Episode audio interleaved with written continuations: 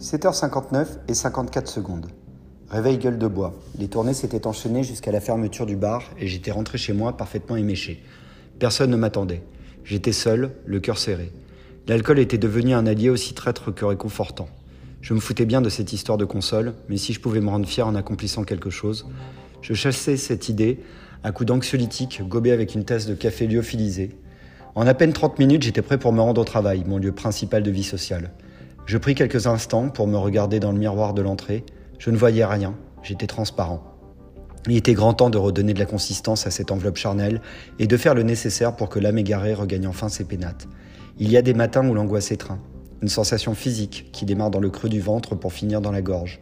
Il y a des matins où la nuit semble avoir duré des jours, une nuit sans lune, noire comme les ténèbres qui recouvrent et qui aspirent. Il y a des matins de tristesse incommensurable, des larmes de sang qui perlent sur les joues. Il y a des matins où le sol s'effondre à chaque pas. Il y a des matins où on se demande pourquoi. Aujourd'hui n'est pas plus redoutable qu'hier et demain est encore à façonner. Il y a des matins sans attente, il y a des matins sans soir, il y a des matins d'absence, des matins de conscience, des matins sans lendemain. Mais au bout de ces matins, pour peu qu'on ouvre les yeux et le cœur, il y a l'espérance. Je devais trouver les ressources en moi-même, ne pas faire supporter le poids de l'échec à un hypothétique autre. J'étais maître de ma destinée, me fier aux signes, voir et percevoir, provoquer la chance et dire fuck à la fatalité. J'étais galvanisé, même si le comité d'accueil qui m'attendait au bureau avait pourtant de quoi m'en refroidir. Mes acolytes de soirée excellaient dans l'art de créer des histoires, et bien évidemment, tout le monde savait que j'étais prêt à m'inscrire au concours organisé par Neo Famicom et iStore. Comme l'avait prédit Léo, les médias ne parlaient que de ça. Alors, ça y est, tu t'es inscrit ou tu vas renoncer? L'inénarrable Zaza venait telle une hyène repérer sa proie? Attends, je suis sur le site de Neo Famicom.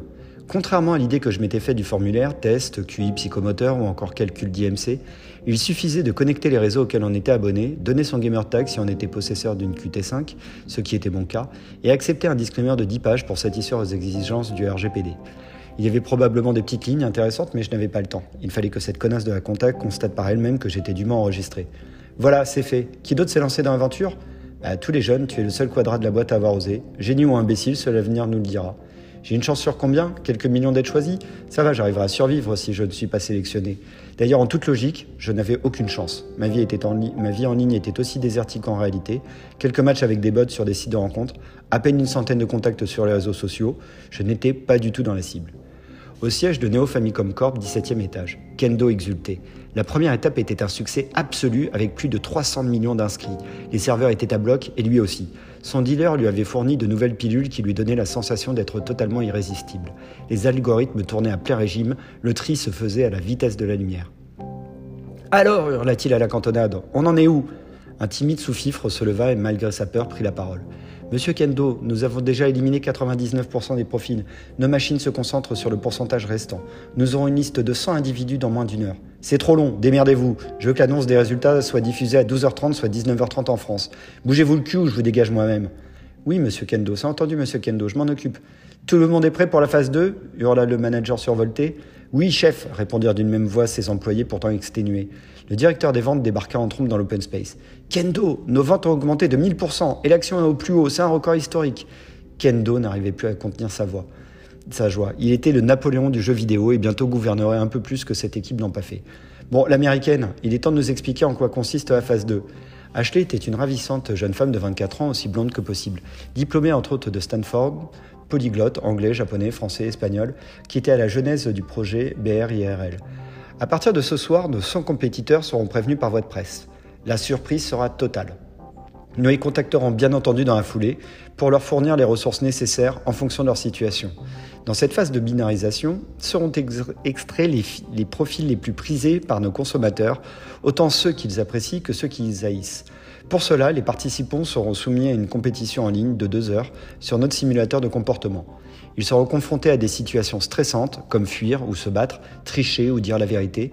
Nous n'avons pas pour objectif de choisir entre les passifs, agressifs ou assertifs, mais de laisser le public choisir ceux qu'ils considèrent comme ayant le plus grand potentiel de survie dans un environnement hostile.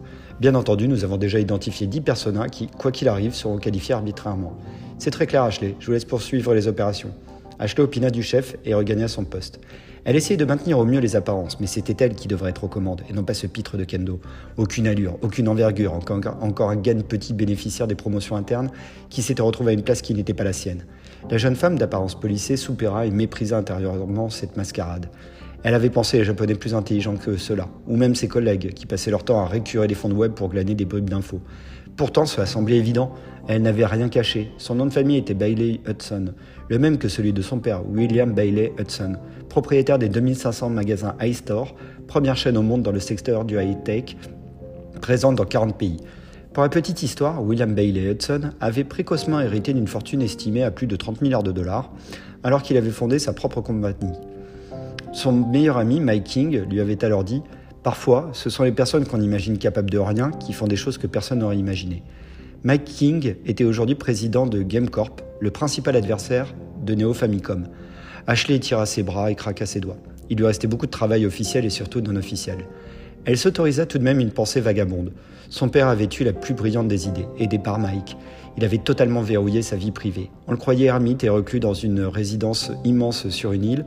Les quelques photos qui circulaient de lui ne permettaient aucune identification formelle.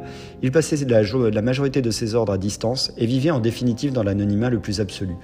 Ashley avait bien entendu elle aussi bénéficié de cette immunité. Un véritable privilège qui lui offrait toutes les chances possibles, une en particulier, qu'elle comptait bien saisir. Sa phase 2 à elle venait aussi de démarrer.